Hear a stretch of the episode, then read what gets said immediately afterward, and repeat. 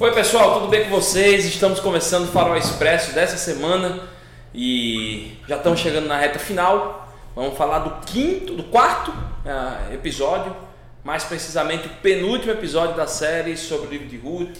É, Ruth, a redenção dos campos do Senhor. Se você ainda não assistiu, se você está chegando agora, está de gaiata no navio, não tem problema. Você pode ver todas as, as mensagens, que é o que eu dou a dica para vocês. E aí vão vendo a mensagem, ver o farol expresso correspondente.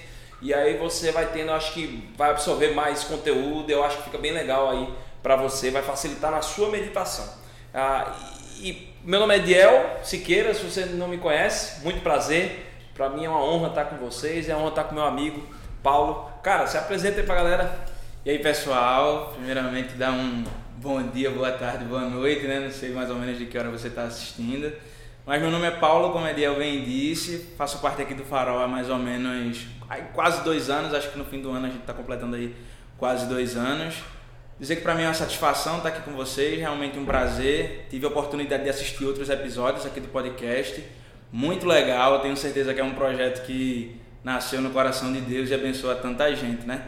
Amém. Como eu disse antes, eu faço parte aqui do, do Farol há dois anos, né? Hoje estou ajudando ali na hospitalidade, inclusive liderada por Aline, né? Que inclusive participou com vocês aqui. Foi, a Aline eu acho que ela abriu o, o Farol Expresso. Isso, nesse formato, isso, a Aline nesse abriu. formato.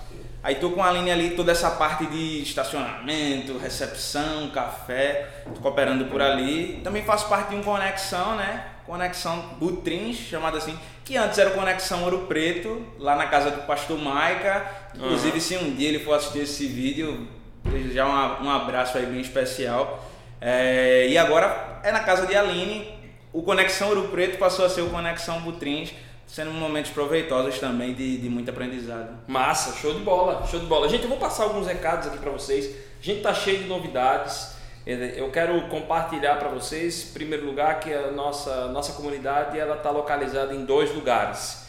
Está localizada na cidade de Olinda e na cidade de Garaçu. Se você quer mais informações, quer saber como chegar, se você está aqui na região metropolitana do Recife e está mais próximo de Olinda, vai lá, o Farol Igreja no Instagram. Se você está mais próximo de Igaraçu, o Farol Igaraçu.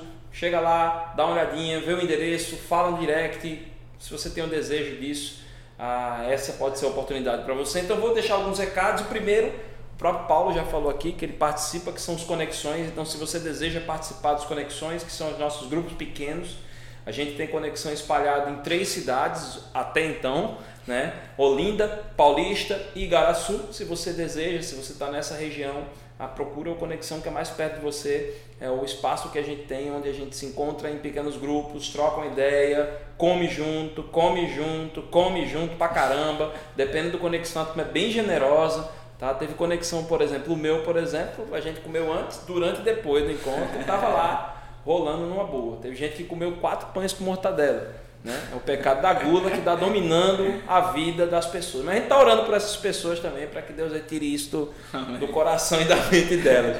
Mas é isso aí, estou brincando, gente, brincadeiras à parte. Mas é uma oportunidade, é uma oportunidade que a pessoa se sente mais à vontade ah, para crescer junto um com os, uns com os outros. Né? Você cresce no seu relacionamento com Deus ao mesmo tempo que você cresce uns com os outros. Uns com os outros. Não é um espaço para ficar medindo sabedoria, é um espaço para crescimento e para aprendizagem de todos. Uma outra coisa também é que a gente vai estar abrindo uma nova turma de Start no dia 11 de agosto. O que, que são? O que, que é o Start? Start é o curso destinado para você que tem o interesse de conhecer mais sobre o Farol, que tem pensado na possibilidade de se tornar membro do Farol, ah, que tem pensado na possibilidade de se batizar, entende que esse é o momento.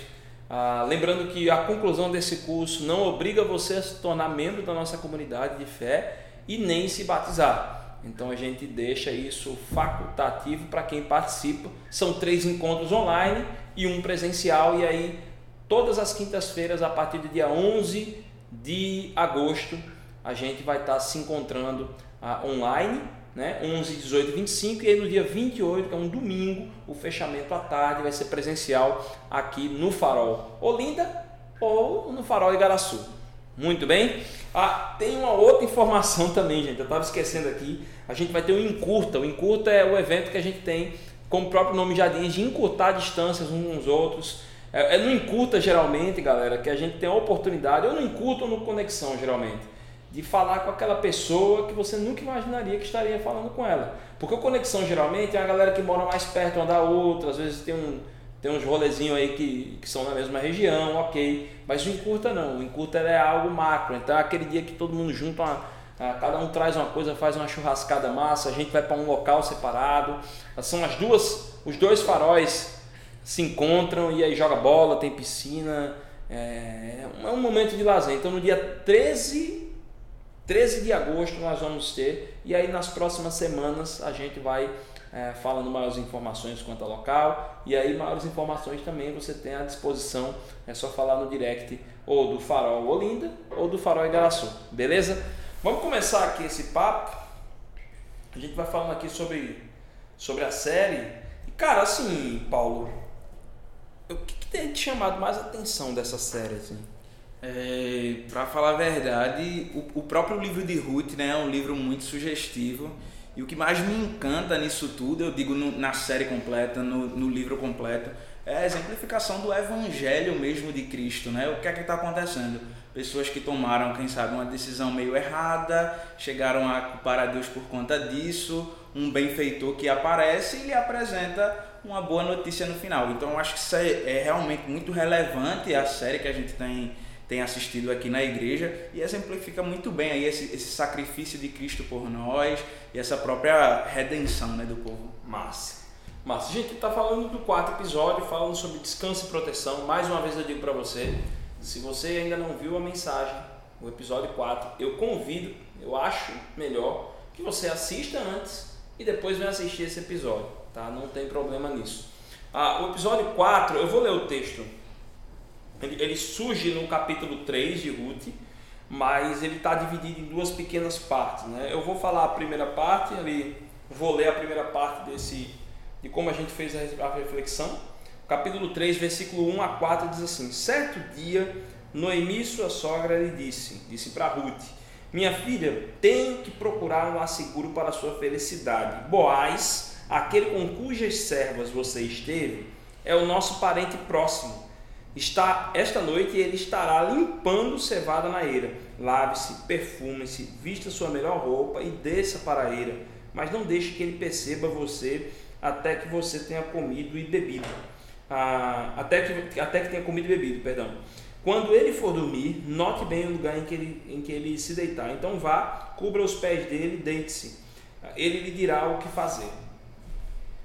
É um pouco estranho para o nosso contexto né, de hoje, ah, essa situação, essa exemplificação, mas a gente começa a observar uma coisa né, que é muito comum a nós, né, Paulo? Quem nunca, quem é que não está cansado nos dias de hoje, né? Sim, com Como é que você tem visto essa, essa questão na tua vida, essa relação do cansaço? Como é que você tem lidado com isso? Se você puder abrir, o que é que ah, se você se sentir à vontade para isso, o que é que hoje, uma coisa que, que te cansa e de que maneira ela te cansa na tua vida? Para ser bem sincero, é, o, o, descanso na realidade é algo que meio que todo mundo está procurando, né? Hoje a gente consegue ver as pessoas procurando isso em sua vida secular mesmo. O que é que acontece hoje em dia? Se uma pessoa deseja fazer um concurso público, o que é que ela pensa? Não, eu quero fazer um concurso público não pelo descanso, mas por outra coisa que a gente vai falar depois, a proteção, que é um sinônimo de segurança, né? Vou fazer o concurso por conta da segurança. Mas falando de descanso, teve uma época que eu estava assim bem cansado de coisas que eu estava vivendo, inclusive quem vive esse momento de estagiário sabe como é essa pressão para saber e aí vai ser contratado, não vai ser contratado toda essa coisa. E o que é que eu via nessa questão de cansaço? Precisava descansar no Senhor, né? Meio que essa ideia. Mas qual era o meu pensamento? Preciso ser contratado para começar a contribuir e quem sabe no futuro poder me aposentar. E o que é o, o aposentar hoje? É justamente o descanso. É isso que o trabalhador uhum. hoje está procurando. Então, acho que o tema da mensagem é muito sugestivo e tem muito a ver com realmente todo mundo, todo mundo da face da Terra. Uhum. Hoje, o que é, que é te cansa, cara? Tem alguma coisa que você diz assim, hum, isso aqui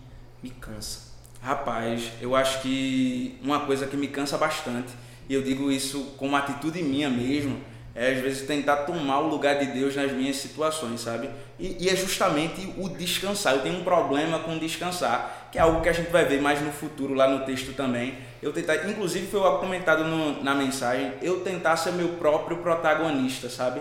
Tem situações na minha vida que eu realmente tomo as decisões que talvez eu não deveria ter tomado, talvez eu deveria ter esperado uma orientação do Senhor, ou então talvez eram coisas que deveriam ser tomadas por alguém, decisões que deveriam ser tomadas por alguém da minha uhum. família, entende? Uhum. Então acho que eu tenho essa, esse vínculo no meu, no meu ciclo familiar também, decisões que deveriam ser deles e eu acabo me apossando delas e na realidade me cansam, sabe? Uhum.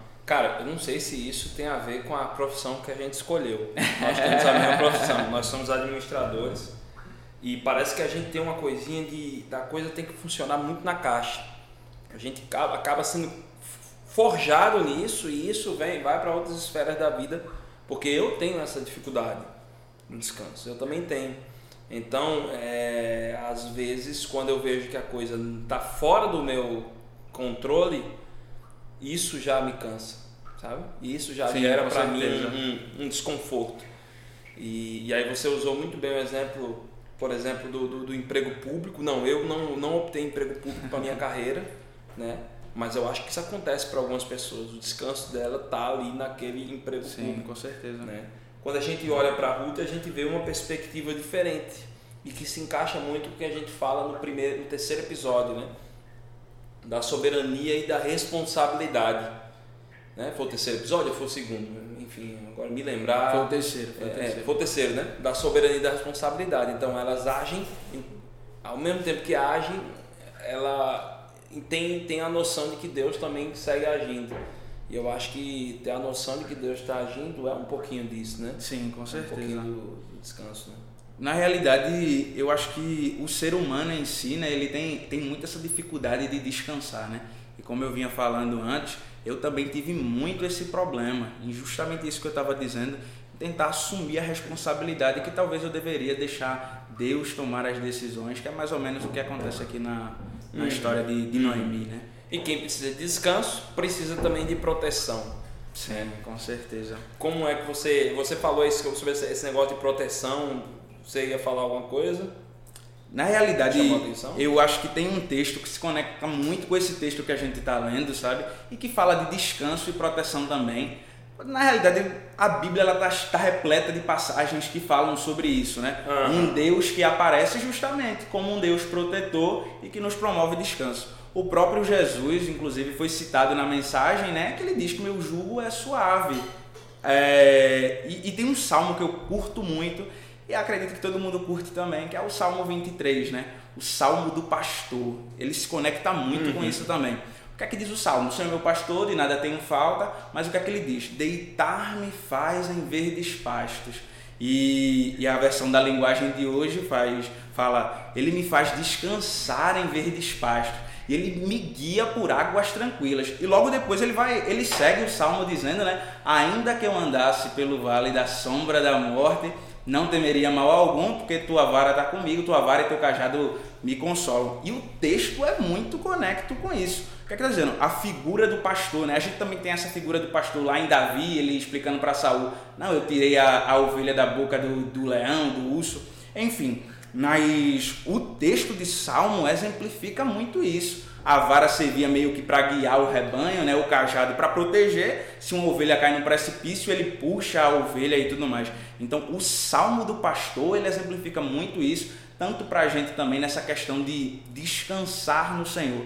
Somente tem coisas, Ediel, inclusive eu anotei até isso aqui para dizer que eu estava pensando em casa tem coisas que, que a gente pensa que o nosso emprego novo vai resolver. Talvez o, o emprego novo da gente traga esse descanso. Uhum. Um salário maior traga uma proteção para a gente maior também. Mas a realidade é que tem situações em que, que só Cristo ele consegue nos promover o descanso e a proteção. Amém. Quando a gente fala disso, é descanso e proteção e alma mesmo, sabe?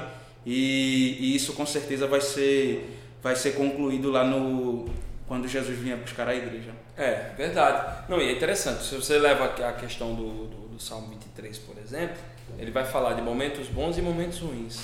ainda que eu ande no vale da sombra da morte, deitar-me faz. Então, ou seja, a, a, a, proteção de Deus, ela não termina, ela não diminui nem aumenta diante de, do tipo de adversidade, da circunstância, da circunstância né? nem a adversidade, que a adversidade é a coisa é, ruim. E a gente vê isso rolando com Ruth.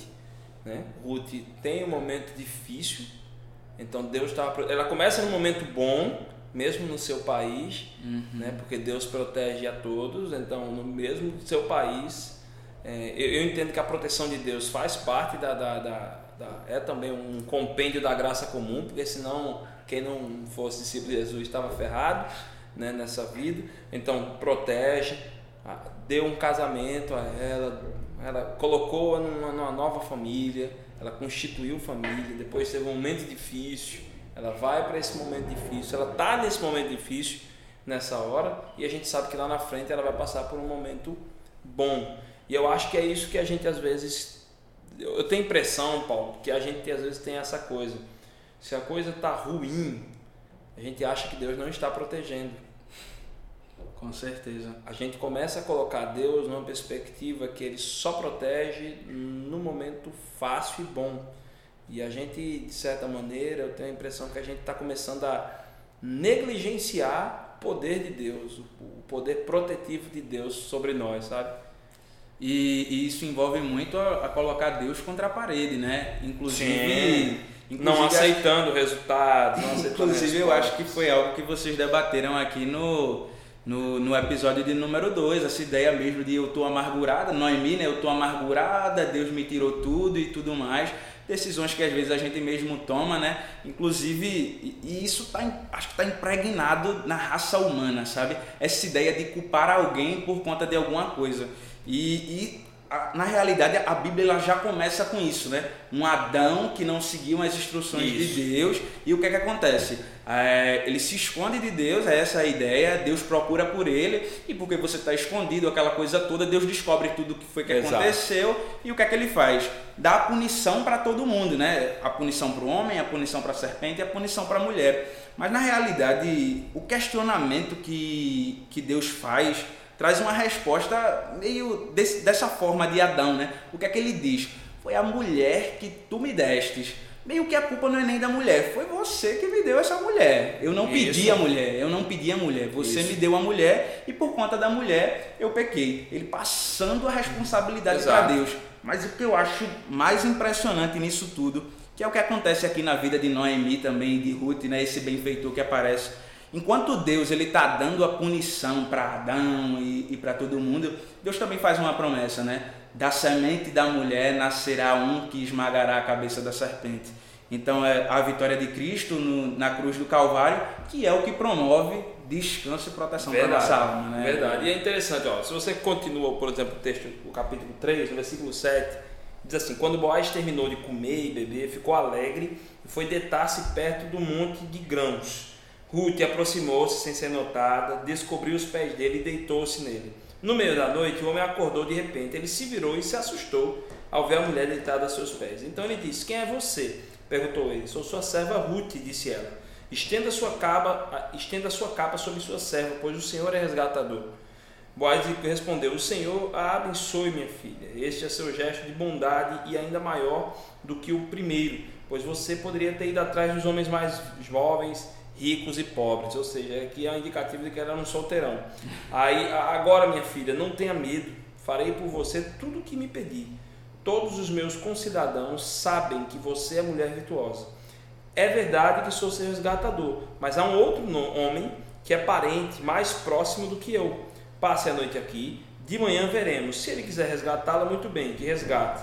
Se não quiser, juro pelo nome do Senhor que eu a resgatarei. Deite-se aqui até de manhã. Ela ficou deitada aos pés dele até de manhã, mas levantou-se antes de clarear, a ponto de alguém poder ser reconhecido. Boaz pensou: ninguém deve saber que essa mulher esteve na eira. Por isso disse: Traga-me o manto que você está usando e segure-o. Ela o segurou e o homem despejou nele seis medidas de cevada e o pôs sobre os ombros dela. Depois ele voltou para a cidade. É, é muito interessante a gente falar disso aqui, e trazer. E por que que Paulo, Paulo aqui está falando que ela reflete muito o Evangelho. A gente está falando aqui do resgatador. Se você está vendo essa série agora, é, eu quero que vocês entendam um contexto aqui. Ruth era casada com. Ruth era do país de Moab, era casada com um cara do povo de Israel. Esse cara morre. Tá? A lei hebraica diz que se a pessoa, a lei hebraica antiga diz que se a pessoa, a viúva, a casada né, com um hebreu, ela, o cara morre, né? Então alguém da família vai ter que mantê-lo e, e, e, assegurar que a linhagem vai continuar perpetuando. Então é a figura do Goel, do resgatador. Então ela se coloca e, e, Boaz, por providência de Deus, por soberania de Deus, Boaz é, era esse homem íntegro e também era esse homem que, que era também fazia parte dessa linha sucessória ah, de resgate. Né? E lembrando, Ruth não fez a coisa de propósito. Em primeiro lugar, Ruth vai trabalhar, vai procurar emprego diante da necessidade e justamente vai nas terras de Boaz sem saber que, quem Boaz era.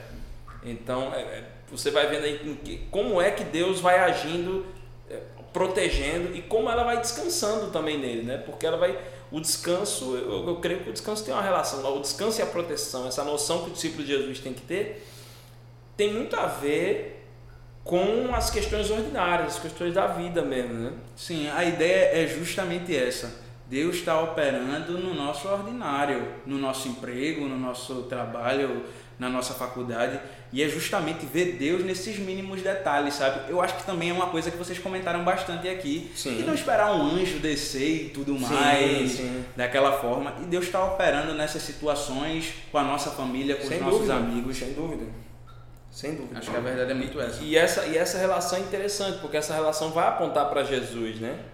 A Boaz não era o Cristo, mas Boaz age de maneira como Cristo. Né? Ele resgata justamente quem estava numa situação de exclusão. A própria é, Ruth, ela além de ser estranha, além de ser, de ser viúva, que numa sociedade que, claro, era mais favorável ao homem, né? Além disso, ela era uma estrangeira e mesmo assim o Boaz vai lá e age com misericórdia, entende ali o processo e diz assim, não, beleza. E ele ainda, e outra, o cara é cuidadoso, né? Porque ele tinha poder, ele não quer que ela fique mal falada, ele toma todo cuidado, ah, ele entende que ele não é o primeiro da lista, ele obedece à lei, mas já assegura ela, ó, se o, o Coel lá da frente não, não quiser, eu quero, eu fico com você. É, é, e é justamente o tipo de Cristo, né? O marido das viúvas era o que, o que Cristo era na realidade, né? Pois é. E, e, só ele é capaz. Só que em Cristo a gente tem justamente esse, esse, esse resgate pleno, né? Não é apenas numa, numa esfera, cara. Eu, eu acho que é, o livro de Ruth, ele, é um, ele, ele para mim é um evangelho dentro do Velho Testamento, porque ela, ele, claro que todos os, os livros eles vão apontar para Jesus, mas ele é o mais explícito, na minha opinião, da relação de Jesus com o seu povo, sabe? Quando Jesus vai e resgata a criação, a humanidade, puxa para si, torna, é, nos torna filho de Deus através da sua graça, do seu amor, né, do seu sacrifício.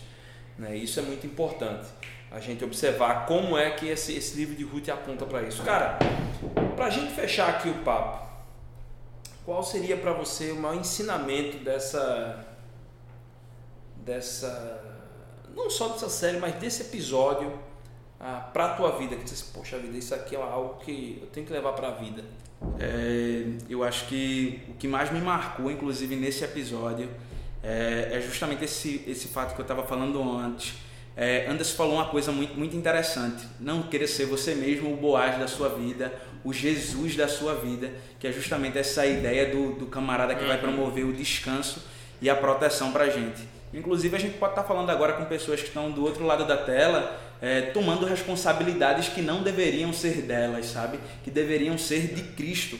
Pessoas que estão tentando ser protagonistas Sim. da sua própria Sim. vida quando deveriam deixar Cristo ser protagonistas. Então, Verdade. tem coisas, como eu disse antes, que o seu salário não vai comprar, o seu emprego não vai lhe promover, inclusive a própria salvação, né? Cristo é que promove o descanso e a proteção plena da nossa alma. Eu acho que isso é o mais importante que eu vou, vou levar dessa série, deixar Cristo tomar as decisões que ele tem que tomar e, e seguir fazendo a vontade dele.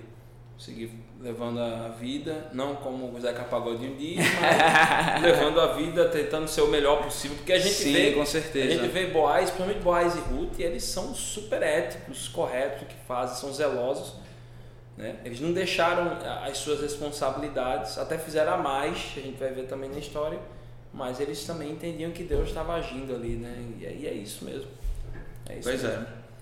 É isso que Deus faz com a gente. Cara, obrigado. Obrigado. junto. Até a próxima. Gente, semana que vem a gente tá aqui de novo. Fiquem com Deus. Deus abençoe vocês. Qualquer coisa comenta ou no YouTube ou também no seu feed. Fala lá se está gostando, se não tá, do que, que a gente precisa, precisa melhorar. Eu acho que a gente está numa fase e essa fase não termina de melhora o tempo todo. Então fala lá com a gente, tá bom? Tchau, tchau.